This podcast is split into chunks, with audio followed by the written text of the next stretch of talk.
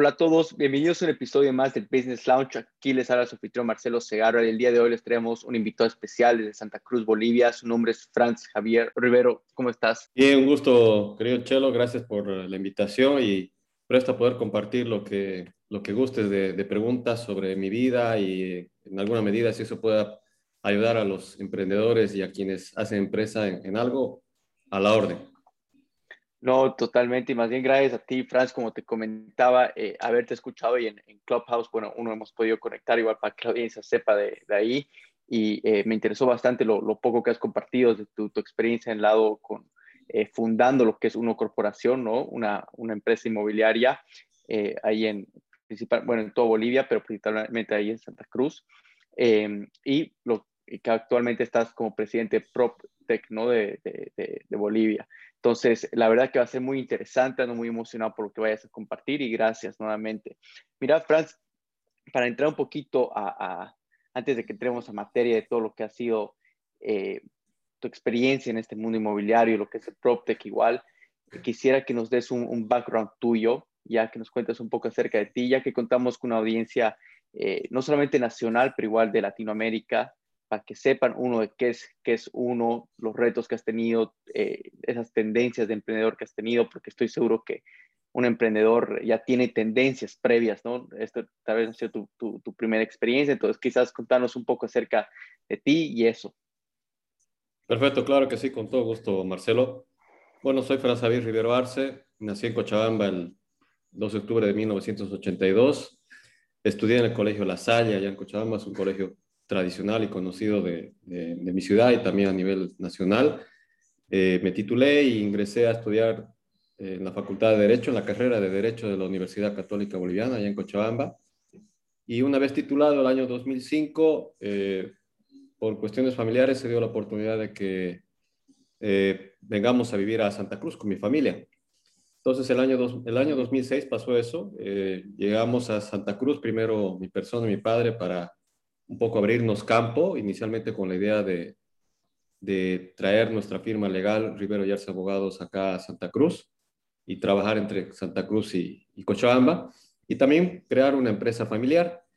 En buena parte porque veíamos de que Santa Cruz tenía, eh, era la, la ciudad, la tierra de las oportunidades, y es algo que afortunadamente hemos confirmado.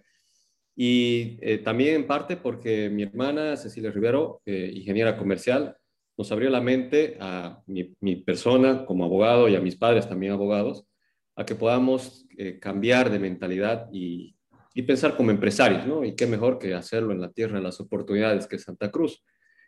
Y bueno, fue, fue una muy acertada decisión de mis padres. Ahora, obviamente, y desde hace unos años atrás ya, ya nos dimos cuenta de eso, ya, ya pasan eh, casi 14 años que yo estoy acá en esta, en esta linda ciudad. Y en todos estos 14 años me he dado cuenta de que fue muy, muy acertada esa decisión y en su momento, posiblemente si hubiera sido unos años después, quizás no estaría en el lugar que estoy y no hubiera compartido las experiencias o conocido a las personas que he podido conocer en, en esta hermosa tierra. Cuando llegamos a Santa Cruz, eh, como te decía en un momento, eh, decidimos eh, establecer una firma, un, un fuete de abogados, pero también una empresa familiar que brinde apoyo de en consultoría eh, técnica y legal en temas forestales y ambientales, porque buena parte de la decisión por la que mis padres nos sugirieron llegar a o venir a Santa Cruz fue porque ellos estaban por muchos años gestionando una concesión forestal en la Chiquitanía por motivos políticos y sociales, esa situación lamentablemente se vio truncada un par de años después, a, a poco, a poco del ascenso de, del presidente Morales. Pero afortunadamente nosotros estábamos acá y no, no dependíamos exclusivamente de esa situación para poder seguir como, como empresarios, porque ya, ya teníamos una eh, SRL, una, una empresa legalmente establecida acá en Santa Cruz. Entonces decidimos cambiar completamente el rumbo de esa empresa, eh, que nació con el espíritu de brindar asesoramiento y consultoría ambiental, eh, yo desde el punto de vista legal, mis padres también, y, y, y, un poco que eso sea el apoyo para esta concesión forestal que, des, que deseaban consolidar. Y como eso ya no se dio, entonces mi padre también en ese entonces, con mucha visión, nos decía a mí y a mi hermana de que eh, Santa Cruz se estaba consolidando en un motor eh, económico importante para el país y eso estaba acarreando un desarrollo inmobiliario importante.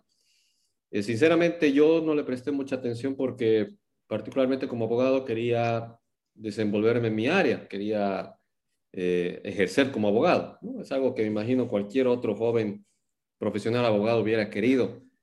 Pero me doy cuenta que también fue muy acertada esa decisión porque si bien empecé en el rubro inmobiliario en ese entonces, estamos hablando del año 2007, eh, con muy poca eh, o casi nula, nulo conocimiento del amplio mercado de bienes raíces y de la prestación de servicios inmobiliarios, el tiempo me enseñó de que es posible aprender en el camino, algo que mm, una un estudio que es una, actividad económica como la del corretaje inmobiliario, que no, no hay un lugar donde te puedan capacitar, por lo menos hasta el presente en, nuestro país no hay un instituto ni, ni, una universidad en la que te puedan formar. Bueno, ya una empresa hace un par de años ha, ha trabajado en ese sentido, pero estamos hablando del año 2007, no había un lugar en el que yo pueda decir, bueno, quisiera ser corredor inmobiliario me, agrada el tema bienes raíces o estoy queriendo aprender un poco y dónde puedo capacitarme, ¿no? Eh, tampoco no había el auge de las redes sociales como ahora eh, está Facebook o YouTube o algunas otras plataformas para tener información de cualquier parte del mundo. Eh, había sí una amplia bibliografía, pero no había la capacitación para esos temas. Entonces fuimos aprendiendo en el camino, tanto mi persona como mi hermana. De esa forma es que empezamos en el rubro de bienes raíces. Por un año y medio más o menos, desde el 2000, finales del 2007 hasta más o menos finales del 2009, 2010, estuvimos asociados con una persona que sí tenía algo de experiencia en tema de ventas inmobiliarias, con el cual hicimos un buen equipo. Eh, decidimos cada uno seguir nuestro camino a partir de finales del 2009, como te comento. Y más o menos en ese entonces se dio la oportunidad de que con los pocos colegas que yo había conocido en, en, ese corto tiempo, dos años más o menos de haber trabajado en el rubro, de que podamos, eh, de que encontremos eh, temas en común que nos, impuls, nos impulsaron en ese entonces a eh, unirnos y a poder establecer ciertos parámetros de trabajo. Entonces ahí dijimos, ¿por qué mejor no formamos parte de una institución, de, un, de una asociación que nos represente y pueda ayudar a que el mercado eh, de servicios inmobiliarios eh, mejore en Santa Cruz, porque te imaginarás como también ocurre en buenas otras partes del país, al no existir una reglamentación como ocurre en Estados Unidos o sin ir lejos a Perú, Argentina, Brasil, los corredores inmobiliarios en esos países deben prepararse previamente, deben obtener una licencia, deben acreditar idoneidad y a partir de entonces recién pueden brindar el servicio. Lo que ocurre en nuestro país es que uno se lanza a la piscina, como se dice, se da el panzazo y bueno, puede, puede más o menos eh, salir nadando o puede ahogarse. Entonces, nos dimos cuenta de que eso además lamentablemente generaba una estigmatización en el corredor inmobiliario porque la mayoría, no todos, la mayoría en ese entonces que se dedicaban al rubro lo hacían de forma muy, muy poco profesional, poco seria, fallaban mucho a la gente y la gente, claro, se quedaba con ese estigma de que recibía un pésimo servicio de las inmobiliarias y no querían saber de ninguna más, ni de Pepito, ni de Anita, ni de nadie, sin importar la seriedad que pueda demostrar. Ya le era más difícil a esa empresa, seria o legalmente establecida, de hacerle entender que ellos trabajan de otra forma y que confíen en su servicio. Entonces, nos tocó a ese grupo de colegas sortear esa situación y decidimos tomar acciones al respecto y no simplemente lamentarnos de esa realidad. Entonces es así que el año 2009, finales del 2009, principios del 2010, con este grupo, decidimos en primera instancia conformar un sello de calidad que pueda representarnos y decir, las inmobiliarias que tienen este sello de calidad son confiables, realizan un, un servicio profesional serio, responsable, pueden confiar en ellas para la venta, alquiler anticrético de la propiedad que ustedes quieran. Pero al poco tiempo, te estoy hablando quizás mediados del 2010, dijimos, eh, o principios del 2010, dijimos de que eso quizás no, no, no, era lo ideal, era mejor ir más, más adelante. Entonces yo me puse en campaña y como abogado les planteé conformar una asociación que pueda ser la Cámara, la Cámara Inmobiliaria de Santa Cruz. Porque la Cámara que existía y que tenía muchos años ya, la Cámara Departamental Inmobiliaria de Santa Cruz, lamentablemente estaba dirigida por una persona mayor que no, no se acomodaba al, ritmo del mundo de, de, ese entonces, estamos hablando de hace 10 años, y no tenía la representatividad ni un grupo de asociados que puedan de alguna forma respaldarlos. Entonces íbamos a entrar a una institución, a armarla prácticamente de cero, la mayoría gente joven, eh, colegas con muy buen espíritu, con ganas de hacer las cosas y a, a trabajar posiblemente con una persona mayor, con otro cuadro o esquema mental. O sea que iba a ser, creo, mucho más complicado meterse ahí que hacer las cosas de cero. Y decidimos hacer eso, una nueva cámara nos pusimos en campaña para crear nuestros estatutos, reglamentos, hacer todo el trámite ante la gobernación de Santa Cruz para constituir una asociación civil de derecho, que es la que ahora conocemos como Cámara Inmobiliaria de Santa Cruz. Entonces, mi persona y otras cuatro empresas fundamos la Cámara Inmobiliaria de Santa Cruz hace 10 años, el 2010, en abril de ese, de ese año. Vamos a cumplir en unos días ya el decimoprimer aniversario. Y bueno, desde entonces la Cámara fue creciendo poco a poco, recibiendo asociados, eh, convenciendo a más colegas de que se unan y puedan pensar como empresas legalmente establecidas, eh, brindando un servicio profesional serio eh, y de otra forma muy diferente a la arcaica o tradicional de, ese entonces. ¿no? Y bueno, yo seguía con mi empresa inmobiliaria, al tiempo tuvimos la oportunidad, es algo que considero un hecho importante de la empresa familiar que que creamos el 2007, que es eh, era limitada, el Grupo Empresarial Rivero Arce Limitada, de, eh, te estoy hablando del año más o menos 2012, sí, 2012, tuvimos un contacto de una empresa americana de real estate comercial que vio en nosotros un perfil interesante para poder atender a los clientes que esta importante, importante empresa de real estate comercial tenía, quería atender en Bolivia. Esta empresa opera globalmente, pero no tiene presencia en Bolivia, como en algunos otros contados países, pero eh, busca asociados locales con los cuales trabajar bajo, un sistema y esquema de trabajo y brindar la solución que requieren sus clientes. Entonces fue de esa forma que nosotros tuvimos, además de como empresa inmobiliaria local, con una visión diferente, la oportunidad de trabajar bajo estándares y esquemas internacionales de estos grandes players del real estate comercial global que son contados, uno puede averiguarlos en las redes sociales y en las páginas web.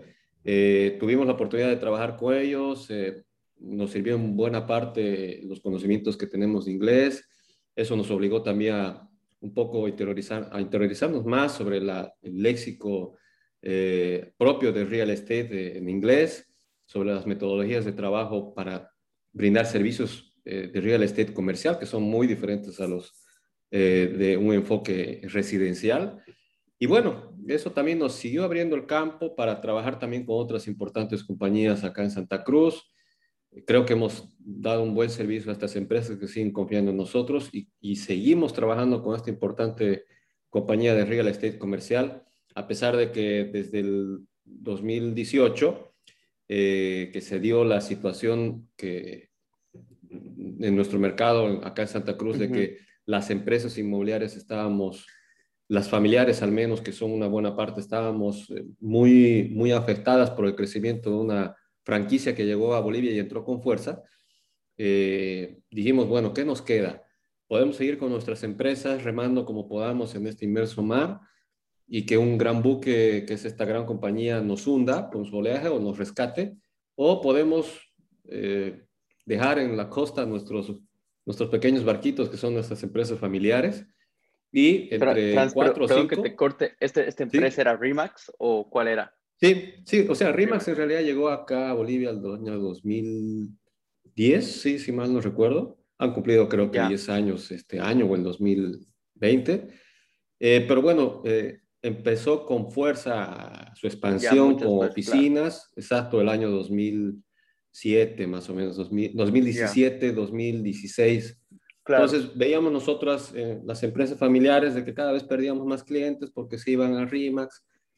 Y claro, dijimos, bueno, yo brindo un buen servicio, pero había algo de que hacía bien RIMAX, que eh, eh, captivaba la, capturaba la atención de esos clientes y decidían trabajar con ellos, pero obviamente los resultados que tenían posiblemente no eran los que ellos esperaban, ¿no? Pero ya lograron su cometido de quitar cuota mercado a quienes sí la habíamos ganado con mucho trabajo y sacrificio, ¿no?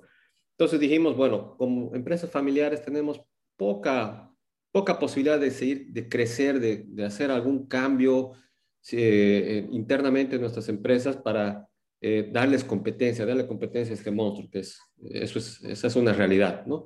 Salvo que alguno tenga la fortuna de tener una importante cantidad de dinero, pues no había otra forma.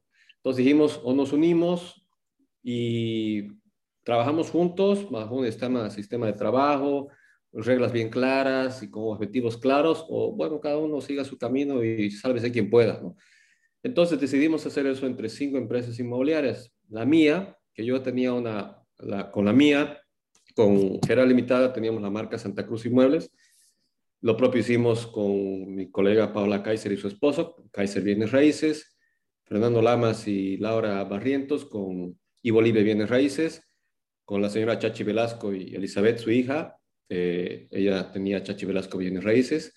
Y con mis colegas Doris Leitón y Claudia Argandoña de Casas Bienes Raíces, decidimos cada uno dejar nuestras marcas y conformar una corporación inmobiliaria. Entonces, a partir de mayo del 2018, uno nació a la vida legal, eh, hicimos la constitución de una, SRL, eh, establecimos, nos, nos, costó un par de meses en realidad armar el modelo de negocio, porque quisimos hacerlo bien, ¿no? no quisimos simplemente crear una empresa y decir, bueno, ahora, ¿qué hacemos? ¿no? Sino estar listos hacer las cosas bien, de forma planificada para que esto sea un éxito. Y afortunadamente fue también otra sabia decisión que tomamos el de haber crecido, dejado si bien nuestras marcas, todo el prestigio y reconocimiento que habíamos creado con, con marcas propias, familiares, eh, pero por detrás también estaba el nombre de personas que eran quienes representaban esas marcas, el caso mío, de mi hermana y de nosotros ocho colegas. Entonces eso ayudó a que con un speech bien, bien elaborado y con además un modelo de negocios fuerte que es el que establecimos con uno, de eh, llamar a nuestros clientes y decir, muy bien, ya no trabajo, ya no soy parte de Santa Cruz Inmuebles, Santa Cruz Inmuebles cambió, ahora es una corporación inmobiliaria, le ofrece mejores servicios, mejor ubicación, oficinas eh, completamente remodeladas porque tuvimos que alquilar un inmueble, invertimos en decoración, equipamiento, eh, hicimos una apuesta importante, posiblemente de ahorro de muchos años, pero que valió la pena para que ahora podamos constituirnos, creo yo, y de forma muy respetuosa y humilde con, con, el resto de competidores, en, una, en un referente del mercado inmobiliario cruceño, porque en buena parte me apoyó el, todo el background y todos los, todas las actividades que hicimos con la Cámara Inmobiliaria, de la cual tuve la oportunidad de ser presidente en 2015 y, bueno, eh, constantemente, inclusive los medios de comunicación social como periódicos y revistas, acuden a mi persona para conocer un criterio sobre la situación del mercado inmobiliario o un tema legal que, que atinge al, al, sector inmobiliario. Eh, entonces, creo que todo, todo ese background, sumado al, naturalmente al background de, de, mis colegas, de mis otros nueve socios en uno, ayudó mucho de que esta empresa crezca rápido. Eh, fue fue afortunadamente muy, muy positiva esa decisión y además el modelo de negocio que establecimos de una asociación, de una alianza empresarial entre los 10 que conformamos uno como uno Corporación Inmobiliaria, SRL, con eh, todos los corredores inmobiliarios independientes y con experiencia o sin experiencia que quieran trabajar bajo el soporte de una marca que está eh, constituida por 10 referentes del mercado inmobiliario. Entonces, eh, fue, la, verdad, así que, que, nos lanzamos con uno. Mira, la, la, verdad que me sorprendió, yo no sabía muy a detalle toda, toda la historia, pero de hecho, eh, eh, increíble, ¿no? Y creo que dejas varias enseñanzas ahorita a la, a la audiencia en cuestión de el, mismo saber evaluar la decisión de, unir fuerzas, ¿no? Eh, el momento, saber cuándo es indicado unir fuerzas, ya sea con tu competencia o no, específicamente cuando lidias, en su caso con Remax, otras competencias, hay y esto lo hablamos mucho, ¿no? Cuando hay quizás una empresa que recibe financiamiento versus otra empresa que está solamente siendo financiada por los dueños, que es conocido como el término bootstrap en el, actualmente. Pero es, será el mismo caso, ¿no? Saber cuándo unir fuerzas, saber cuándo no unir fuerzas. Para que se entre un poco a detalle, Franz, ¿cuáles han sido los retos de tener en este caso nueve socios? Yo te lo digo porque eh, hablamos mucho de sociedad, hablamos mucho de, eh, de, de, cómo algunos socios se separan, que hay ese choque de visión, eh, que hay muchas peleas internas. ¿Cuáles han sido esos retos que ustedes han tenido siendo nueve socios en este caso y cómo han sabido llevar? Actualmente siguen siendo nueve socios, ¿cuántos son ahora? Si eso nos podrías comentar un poco. Claro que sí, con todo gusto, Marcelo. Sí, bueno, en realidad somos diez, diez socios los, los fundadores, dueños de uno. Y efectivamente no es fácil ponerse de acuerdo entre 10. Si entre cinco que somos los que fundamos la empresa familiar, y si bien todos familiares con vínculos de sangre y con otro tipo de, de intereses de por medio, con personas extrañas a tu familia, a tu sangre, no es que sea imposible ponerse de acuerdo, pero en algunos casos puede ser difícil. Pero creo que eh, ayudó mucho el que hayamos coincidido eh, allá por mayo, finales de abril, mayo del 2018, que a raíz en realidad de una invitación que nos hicieron a mí y ahora a mi socio Fernando, eh, poco antes de que empecemos con la idea de uno, nos invitaron para que podamos formar parte de otra empresa inmobiliaria que se estaba creando, pero en la que querían de que nosotros estemos en la punta de la pirámide, ¿no? Era más o menos un sistema de, de, network marketing que querían hacer, pero aplicado al, real estate, al tema inmobiliario, pero que, bueno, los dueños de esa empresa no, no tenían ningún conocimiento ni la experiencia que nosotros teníamos desde ese entonces, ¿no? Ni, mi persona, claro. ni mi colega Fernando. Entonces, como dijimos de que no, no tenía sentido que nosotros, dueños de empresa, vayamos a estar en una estructura piramidal, aunque sea en la cúspide, con gente debajo nuestro, con regalías y todo lo que quieras, eh, pero trabajando para otro, eh, no, no, cuadraba con nosotros ese, ese, espíritu. Entonces descartamos esa invitación y dijimos, bueno, ¿qué tal si ahora es esa oportunidad para unir fuerzas? Entonces ese creo que fue uno de los eh, detonantes de alguna forma que hayamos dicho, bueno, dejo mi, mi, empresa familiar o mi marca y me uno a otros colegas, amigos, sí, con los que no solamente compartimos negocios, sino también una amistad, porque todos éramos en su buena parte de los 10 eh, formamos parte de la Cámara de Inmobiliarias. Es algo, nuevamente, si hacemos una retrospectiva, algo positivo que trajo la Cámara, de unir y de permitir que una, empresa se, como uno se haya creado. Y sí, me doy cuenta de que al principio, e inclusive ahora en las reuniones que tenemos de directorio, que conformamos los 10 socios, hay puntos en los que no necesariamente podemos coincidir los 10, porque hay personas mayores, hasta hay, una, hay, hay ciertas barreras generacionales, porque tengo socias de 73 años, de 60 y pico años, nosotros la mayoría eh, en la generación de los 30 eh, o, primeros años de los 40 años, años de edad. Entonces, mm, es cierto, ahí, ahí puede haber diferencias de, formas de pensar o actuar para ciertos temas, pero claro. creo en buena parte de que eh, al haber confiado en mi persona para que dirija la empresa como gerente, creen además en mi criterio y en las decisiones que pueda tomar para dirigir la empresa.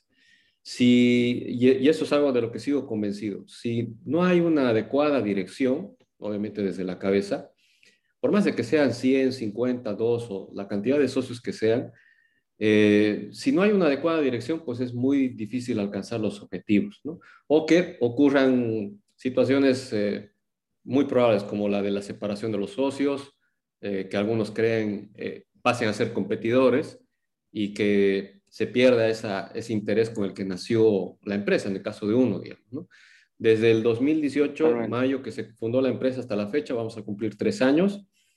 Nos mantenemos los 10 socios fundadores, ninguno ha manifestado en ningún momento su, su intención de, de, salirse, al contrario, cada vez están más convencidos de la buena decisión que tomamos. Eh, estamos invirtiendo inclusive apostando más por esta empresa, constantemente buscando hacer inversiones, eh, crecer, mejorar las condiciones de nuestros asociados, que eso al final de cuentas nos ayuda también a, seguir creciendo como empresa. Totalmente. Eh, ¿Podrías comentarnos ahora, ahora, Franz, un poco acerca de los retos que han tenido como eh, alimentando estos sus ecosistemas? Y lo digo porque en un tema inmobiliario, una empresa como, como uno tienen ecosistema como sus asociados, luego tienen el cliente que tiene la propiedad y aparte el cliente que compra la propiedad. Son tres ecosistemas eh, totalmente diferentes, ¿no? Y han tenido que crecer en cada uno de ellos para crecer a lo que son ahora. Entonces, ¿podrías comentarnos un poco acerca de eso, acerca de los retos que han tenido, eh, quizás inicialmente, los retos que han tenido ahora, porque cada uno de esos ecosistemas, de cierta manera, ha sido súper impactado igual por el, por el tema de, del COVID, ¿no? Entonces, ¿cómo ustedes han mantenido ese balance para mantenerse igual como, como marca sólida? Bien, buenísima pregunta. Eh, es cierto, es un factor importante para nosotros el pensar en ese cliente interno que si bien no es un dependiente en términos legales o laborales de, una corporación inmobiliaria, eh, son nuestros asociados, hacerles eh, entender de que ellos están entrando a trabajar junto a una corporación inmobiliaria y no están entrando a trabajar a uno. ahí quiero que puedan darse cuenta de la importancia de una palabra, no es lo mismo trabajar junto a o con que traer a trabajar a, ¿no? Entonces, desde, un, desde el manejo del lenguaje, creo, yo como abogado estoy convencido marca de ello. Eh, marca la diferencia, porque, por ejemplo, eh, nosotros en un principio hicimos invitaciones de presentación a allegados eh, conocidos nuestros que ya están trabajando en el rubro, pero de forma independiente. Entonces, en esas charlas de presentación yo les explicaba un poco la historia de cada uno, cómo se creó uno y cuáles eran los beneficios de trabajar junto a nosotros. Entonces les hacía entender de que ellos no iban a trabajar bajo la estructura de un dueño de oficina, como ocurre con otras franquicias, y que iban a estar ahí una estructura más o menos vertical, el dueño de la oficina al que de alguna forma tengo que responderle y que él va a recibir plata de lo que haga o no haga yo, ¿no? Entonces, en nuestro caso, desde un principio pensamos en que uno tiene que hacer las cosas diferentes. Eh, si bien la competencia nos ha servido para analizarla y estudiarla, eh, pero queremos eh, hacer entender tanto a nuestros colegas asociados como al mercado en general de que somos mejor que la competencia, por muy franquicia internacional que sea. Y, y, eso lo tratamos de, hacemos lo posible por demostrarlo con nuestros resultados. Y la mejor forma de demostrar eso es con, efectivamente con resultados, pero trabajando de forma diferente y teniendo siempre presente desde el punto de vista del corredor inmobiliario que debemos enfocarnos en el cliente, en su satisfacción, en que reciba una experiencia desde que se conoce con el corredor inmobiliario hasta que concluye la prestación del servicio y, requiere un servicio postventa, eh, que reciba una experiencia satisfactoria, desde que se lo atiende en la oficina, se le invita a un café, se le explique con todo detalle cómo se comercializa una propiedad, eh, qué características tiene la suya, o qué, qué, qué ventajas, qué, qué pros y contras puede tener la zona, su barrio, en fin, todo eso creo que nos ha ayudado a, o sea, hemos establecido esa forma de trabajo. En buena parte gracias a la experiencia de los 10 que formamos parte de uno, porque cada uno tiene una forma de trabajo diferente, pero dijimos muy bien, a partir de ahora hay que tratar de homologar más o menos un procedimiento de trabajo, desde la captación, la oferta, el cierre de la comercialización, el servicio postventa. Entonces, Mm, tratamos de hacer un, de estandarizar un procedimiento de trabajo, que ahora es el que eh, lo, informamos a todos los nuevos corredores inmobiliarios que se unen a uno y eh, que deciden comprometerse con la marca. Por una parte eso. Y otro, otro reto creo importante fue de que no nos vean precisamente como una, una otra franquicia, ¿no? Si bien quizás eh, el nombre es, es nuevo, no, no, es como el caso de los de Rimax o Century que la gente que salió de Bolivia sí ha podido escuchar o ver de ellos. En el caso nuestro dijimos, bueno, que nosotros eh, hacemos las cosas de forma diferente y mejor que la competencia. Y eh, eso nos sirve, si bien como, como speech, pero es necesario que ese speech lo pongamos en la práctica, eh, porque al cliente muchas veces no solamente le sirve un buen speech, sino demostrar resultados. Entonces, ahí, fue, ahí, ahí está todavía un importantísimo reto en el que creo que tenemos que seguir haciendo un trabajo para mejorar desde una corporación inmobiliaria. Y estoy convencido de que la tecnología nos va a seguir ayudando a que eso pueda mejorar. Eh, eh, en que pase, mm, o sea, que los colegas asociados a uno estén conscientes de que la disciplina y el ser eh, consecuentes con un procedimiento de trabajo eh, hasta que todos no se den cuenta de ello, yo estoy seguro que, bueno, vamos a poder, vamos a tener quizás algunos problemas, ¿no? pero constantemente yo les digo de que si uno confía en la estandarización que ha funcionado muy bien en diferentes industrias y trata de hacer las cosas en orden como nosotros sugerimos, que dicho sea de paso es un procedimiento que lo hemos eh, eh, pulido en base a la experiencia, a los buenos y malos momentos que hemos pasado cada uno de los 10 socios de uno. Eh, yo les digo, si yo hubiera tenido la oportunidad el 2007, 2008, cuando empecé en el rubro inmobiliario, de tener una empresa como Uno Corporación Inmobiliaria que me enseñe cómo hacer las cosas, pues ahora posiblemente después de 10 años sería millonario, ¿no?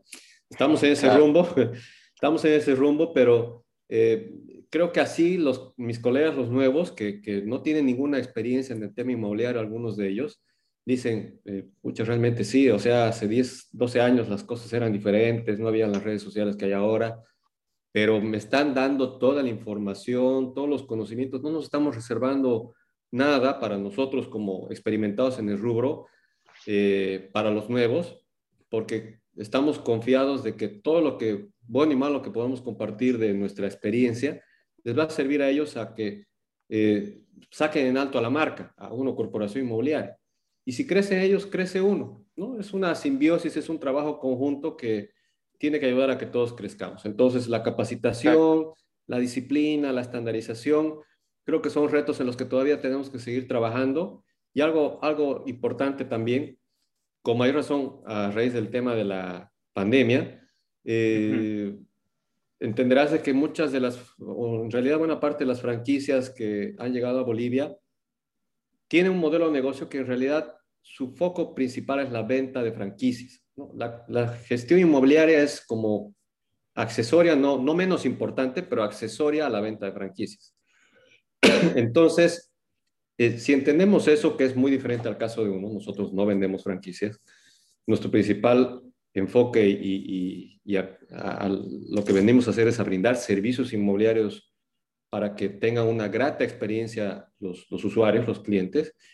Entonces ahí entendemos de que puede haber eh, situaciones que nos ayuden a tener una ventaja respecto a la competencia. ¿Y en qué sentido? Porque todos aquellos que entran a trabajar una franquicia, si bien puede parecerles muy bueno el apoyarse a una marca global, con muchos años de experiencia y todo lo que quieras un estándar de trabajo, porque también lo tiene, es muy diferente cuando les dicen muy bien, eh, ¿qué implica que vos formes parte de nuestra franquicia? Implica pago de esto, pago de aquello, pago de aquello, pago de aquello, pago de aquello, y empiezas recibiendo una participación de las comisiones que, que concretas de tanto por ciento, ¿no? Entonces, nosotros hemos identificado que esa participación, desde un principio en uno, no, no tiene que significar una discriminación de si eres nuevo o viejo en el mercado, no, si, estás, si tienes experiencia o si eres nuevo en el mercado como corredor inmobiliario.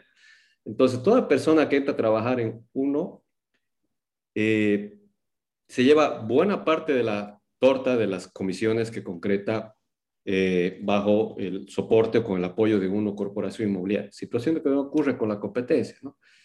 Y si bien a raíz de la pandemia han habido cambios, sabemos que han habido cambios en ese sentido en la, en la competencia, de nuestra parte lo que hemos dicho, justamente también a raíz de la, de la pandemia, es decir, a partir de octubre del 2020, en una corporación inmobiliaria nadie paga una mensualidad, nadie paga un peso a la marca adicional a las comisiones, a la participación de comisiones que genera por ventas, alquileres o anticréticos.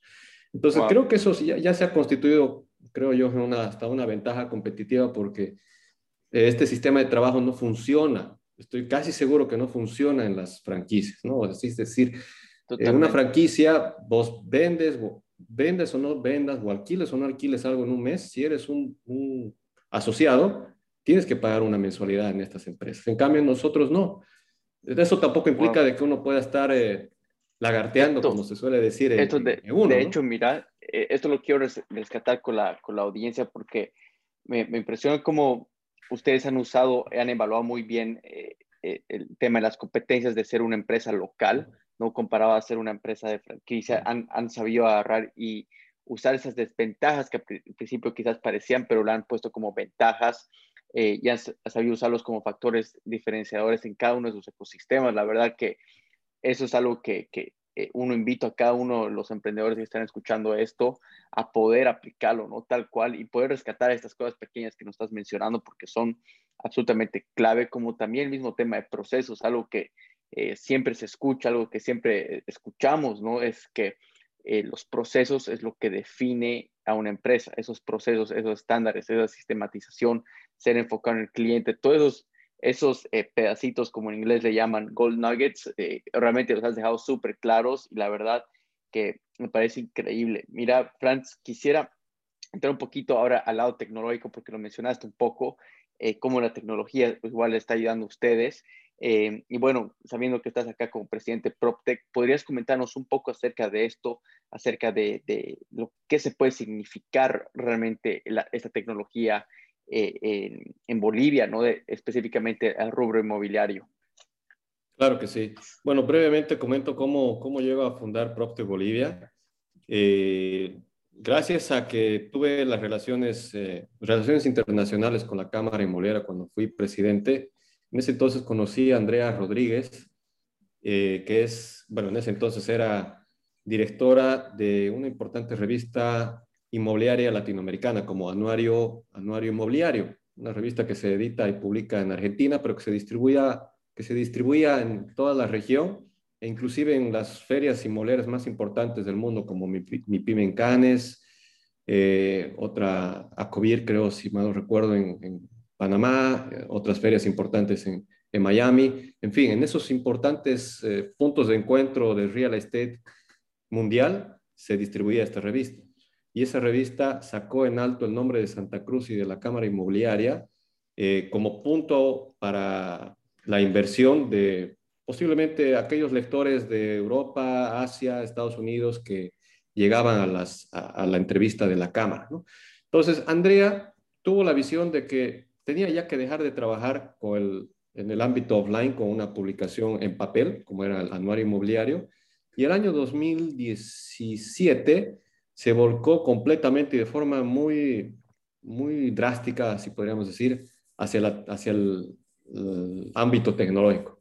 Dejó de representar estas grandes ferias eh, inmobiliarias internacionales porque ella las representaba acá en Latinoamérica, ella es argentina, y se volcó completamente a brindar información y consultoría a inmobiliarias desde, desde un plano completamente digital. Y así fue eh, ella interiorizándose en el PropTech, que ya el PropTech, el concepto PropTech funcionaba o se conocía mucho en Estados Unidos, en el Asia, en Europa, pero en Latinoamérica era todavía chino. Y te estoy hablando del año 2017, hace cuatro años, ¿no? Y ella fue en buena parte impulsora del PropTech porque al poco tiempo decidió fundar la empresa PropTech Latam, eh, Latam Online, que es actualmente una de las principales plataformas del PropTech que difunde lo que, lo que se hace en el PropTech a nivel mundial eh, para quienes estamos interesados en la temática y para quienes quieran interesarse en la misma. ¿no? Precisamente hoy día y mañana se está realizando el PropTech Latin Summit.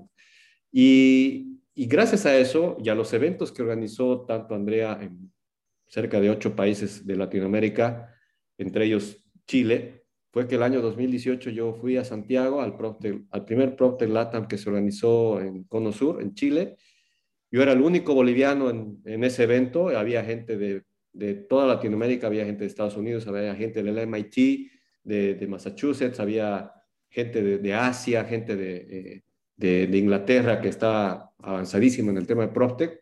Y bueno, a mí, me, como siempre me ha gustado los temas tecnológicos, me motivó mucho y dije, pucha, el PropTech es el presente y es el futuro. No es el futuro, ya es el presente.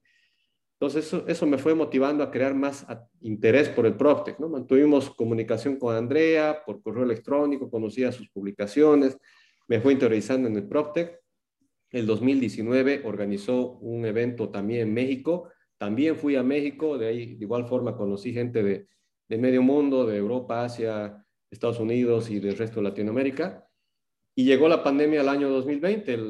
en marzo en nuestro país se decretó la cuarentena rígida y ahí nos tenías encerrados en casa sin poder trabajar ni mostrar inmuebles. Entonces, si bien ya teníamos algunas herramientas tecnológicas como los paseos virtuales, eh, las videollamadas para atender a los clientes o mostrarles algo, el Zoom que creció increíblemente gracias a la, pandemia y demás, pero dije, fue, fue en realidad lo que motivó a decir, pucha, ya creo que no, no hay necesidad de esperar a que alguien decida crear Procte Bolivia, la primera asociación de que está interesada en el tema eh, tecnológico y, bienes raíces, si yo soy alguien que se dedica al rubro inmobiliario y además me encanta la tecnología y he, visitado eventos de este tipo en dos países importantes de, de, nuestra región. Y bueno, ¿para qué esperar? A mí me gusta, eh, si alguien, no, no, me gusta esperar que otro haga lo que yo puedo hacer. Entonces me, puse manos a la obra, mandé correos a todos los portales, desarrollos tecnológicos que se te ocurran, que he visto acá en Santa Cruz, en el resto del país, del país. Mandé una presentación por email y algunos me respondieron, muy pocos, tampoco es que sean muchos los, las soluciones tecnológicas, ¿no? O profesionales que están de alguna forma vinculados a la tecnología, como el BIM, ¿no? Los ingenieros y demás. Entonces, fueron muy pocos los que me respondieron estoy hablando durante la cuarentena rígida en abril, hace casi un año, abril, mayo. Y al principio fuimos cerca de 7, 8 con los que decidí, bueno, muy bien, hasta acá creo que ya somos un número prudente, fundemos Propte Bolivia. Entonces nos reunimos por Zoom, hicimos, yo les presenté una serie de ideas, hicimos la elección del primer directorio, me eligieron como presidente y bueno, estamos ya ahora un año después con algunos resultados. Hemos organizado algunos eventos para difundir el PROPTE principalmente. Vamos a concretar alianzas con la Cámara Inmobiliaria, con, con, la Cámara de la Construcción de Santa Cruz. Queremos que muy pronto alguna universidad de Santa Cruz, eh, eh, quizás en primera instancia donde estamos la mayoría de los asociados y muy pronto el resto del país, pueda tener una primera, eh, un primer diplomado o algún curso de especialización especialmente en PropTech con profesionales obviamente idóneos, inclusive eh, quizás del extranjero. Para ello ya la tecnología nos ayuda y no necesitamos estarlo trayendo al docente acá a Bolivia. Entonces, creo que eh, ha sido muy útil en ese sentido la pandemia, de que nos ha acelerado por lo menos cinco años los avances tecnológicos o las decisiones de negocios que muchas empresas o emprendedores teníamos hasta hace un año atrás cuando empezó esta, gravemente esta enfermedad. Y bueno, eh, esa es un poco la historia de Procte Bolivia y un poco de lo que hemos hecho ¿no? hasta este entonces. Estamos participando en Procte Latin Summit con un stand, estamos ahí ahora, hoy día y mañana. O sea que eso nos va a ayudar a seguir eh, también difundiendo lo que se hace de Proctec en Bolivia. Y, y otro aspecto importante es a que aquel emprendedor que quiera desarrollar, que tenga una idea de negocio y que no sepa cómo, cómo lanzarla adelante, puede encontrar en Proctec Bolivia tanto la guía, eh, la consejería, no solamente de, quienes formamos parte de Proctec y que ya tenemos alguna experiencia en algunos emprendimientos o, ideas de, negocio tecnológica, sino eh, tenemos la ventaja de poder acudir a nuestros colegas del resto de la región y a través de ellos a muchos otros referentes del Proctec a nivel global que le puedan dar una mano y le puedan ahorrar quizá tiempo y dinero para eh, poder lanzarse con su solución tecnológica. O sea que creo que en muchos sentidos es muy positivo todo el trabajo que estamos haciendo con esta asociación. Wow, no, qué, qué increíble. Eh, ¿Y nos puedes comentar un poco acerca del impacto que puede tener todo este tema tecnológico en, en, Bolivia? Claro que sí. De, bueno, de hablando un par de años igual, o sea, ¿cómo lo ves igual tú, no? Ya fundando esto, quizás viendo un tema de visión igual esta parte. Yo veo a Bolivia, espero que en dos años con el trabajo que sigue, que está haciendo Procte Bolivia y que puedan hacer otras personas, otras asociaciones o otros emprendedores del área tecnológica. Eh, ojalá con un primer unicornio de, tecnológico que haya nacido de Bolivia. Por cierto, entre los asociados a PropTech hay, hay una, eh, una startup que ya ha logrado inclusive apalancar algo de capital y, tengo entendido que ya en abril va a ser su lanzamiento oficial es una solución tecnológica para justamente corredores inmobiliarios.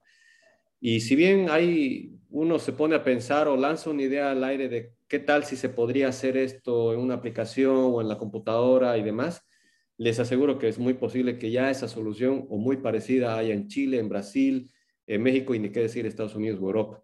Pero a pesar de ello, creo de que en, en Bolivia hay un una especie de caldo, caldo de cultivo muy, muy apto para que las ideas de negocio puedan tener un desarrollo, pero si es que tienen el adecuado asesoramiento y la guía técnica y obviamente también el financiamiento. Eh, en, en, ese sentido, quiero apoyar Profte Bolivia, o sea, si al 2022 de los 12 asociados que somos en Profte Bolivia, somos 25, que es el doble, me voy a sentir sumamente satisfecho porque todavía en Bolivia y además en el Profte, que es algo muy especializado del área tecnológica, todavía hay muy poco desarrollo en comparación a, a Colombia, por ejemplo, que está muy avanzada. En Colombia son cerca de 60 empresas que están asociadas a Colombia PropTech y hay muchas otras que no, la, no son todavía parte de PropTech Colombia, pero que están trabajando y están brindando soluciones no solamente en Colombia, sino fuera de, de su país. Entonces, ojalá que en dos años en Bolivia ya hayan las empresas que hayan salido del país y estén brindando soluciones tecnológicas para el sector inmobiliario fuera de Bolivia. Eh, si eso se va a deber a, gracias al apoyo de, o al trabajo poco o mucho que pueda hacer eh, Proste Bolivia, me voy a sentir sumamente satisfecho. Y si vamos a seguir eh, en este camino difundiendo el PropTech y ayudando a que las empresas del sector inmobiliario eh, tradicional se vuelquen al tecnológico y eso brinde un mejor servicio al cliente, pues también voy a estar sumamente satisfecho. Wow, wow, no, y sin duda es algo que eh, uno no, no, es totalmente alcanzable, ¿no? Y, y eso igual se, se nota y de hecho puede traer muy, muy buen impacto a, a Bolivia, tal como lo comentabas. Mira, Franz, lamentablemente estamos llegando al final de la entrevista. La verdad, nos has compartido demasiadas cosas entre todas tus, historias. Hay demasiado valor que de hecho quiero invitar nuevamente a la audiencia a poder escuchar y, poder realmente desarmar todo eso y concentrarse en los componentes que, dijiste, ¿no? Eh, tal como eso de formar procesos, eso, eso de poder agarrar, eh, simplemente ver las diferencias poder establecer diferenciadores, alimentar los ecosistemas, realmente demasiado valor. Entonces, eh, antes de dejarte ir, quisiera hacerte las dos preguntas que hacemos a todos los speakers. La primera llega a ser eh, una, ¿en quién te tuviste que convertir tú como emprendedor, como persona, en cuestión de habilidades para poder llevar a uno, y en este caso a PropTech Bolivia, y llevarlo igual donde, donde quieres llevarlo? Eh, ¿Qué habilidades tuviste que conseguir? ¿Quién te tuviste que convertir tú como persona? Gracias por la pregunta. A ver, eh, si bien yo antes formaba, en mi empresa familiar tenía un rol importante por la formación académica que tengo de abogado y bueno, también por el MBA que, que hice, que, me ha ayudado a abrir la mente de, la mente de abogado que tenía hasta hace unos años atrás. Eh, cuando decidí eh, asumir el reto de ser gerente de una corporación inmobiliaria, asumí la posición del, del líder, naturalmente, pero el, del líder responsable, no aquel líder que simplemente ordena o que puede dar instrucciones, ¿no? sino de aquel que guía y acompaña, de aquel que se preocupa por cómo, quién, de la persona y de, de, de, quién o qué historias están por detrás de, de aquel que se constituye mi asociado. Eh, en uno queremos crear un concepto de trabajo en equipo, pero también de familia.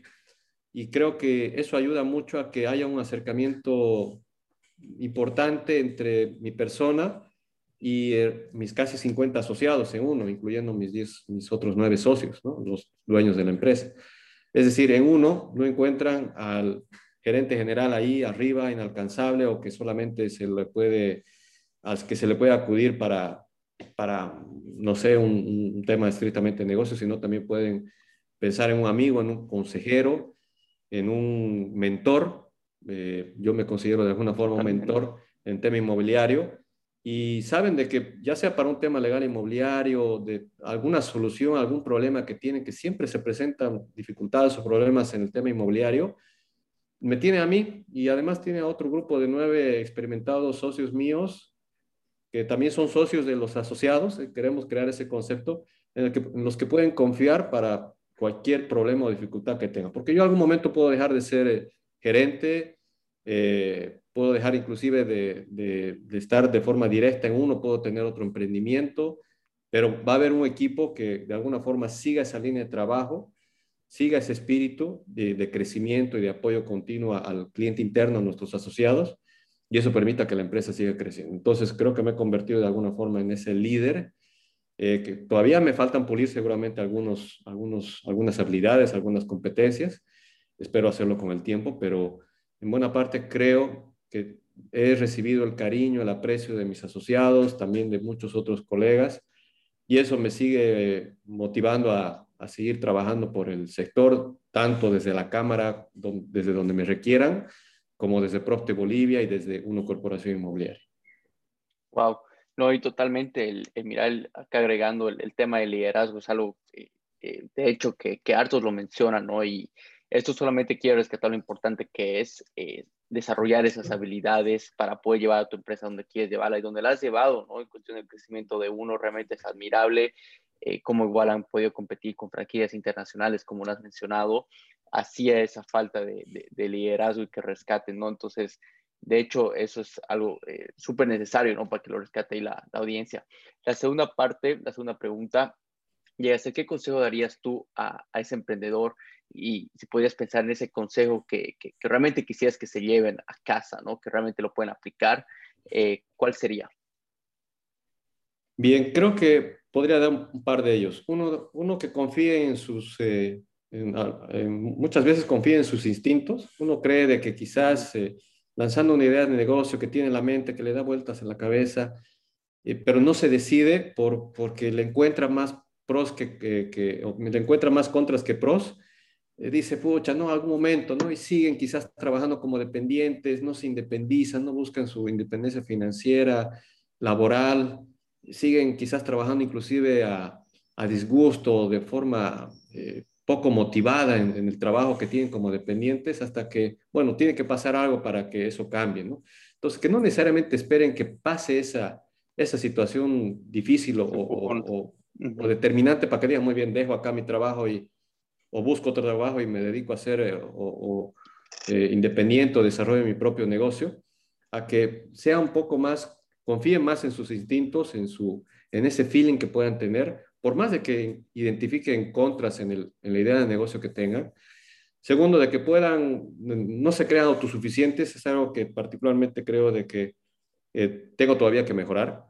Creo que todavía, eh, eh, porque soy un tanto perfeccionista, quiero hacer ciertas cosas solamente yo, pero ahí justamente creo que está la habilidad del líder en saber delegar eh, ya cuando se tiene un equipo de trabajo, es clave determinar cuándo uno tiene que delegar ciertas funciones y cuándo también saber pasar la posta. Yo en algún momento dejaré de ser gerente de uno, estoy consciente de ello y quiero que mis socios también estén conscientes de ellos, de que además uno no está eternamente en un cargo, en una función, y que el momento que mis socios o yo decidamos dar un paso al costado en la dirección de la empresa, eh, que sea para bien, para que encontremos a alguien mejor que Franz, ¿no? Eh, que pueda liderar la empresa de mejor manera, quizás con un enfoque más moderno, renovado, y que no necesariamente vamos a ser siempre los gerentes de nuestras empresas, que podemos crecer y desarrollar otros negocios, otras ideas que nos ayuden a seguir eh, desarrollándonos también como personas.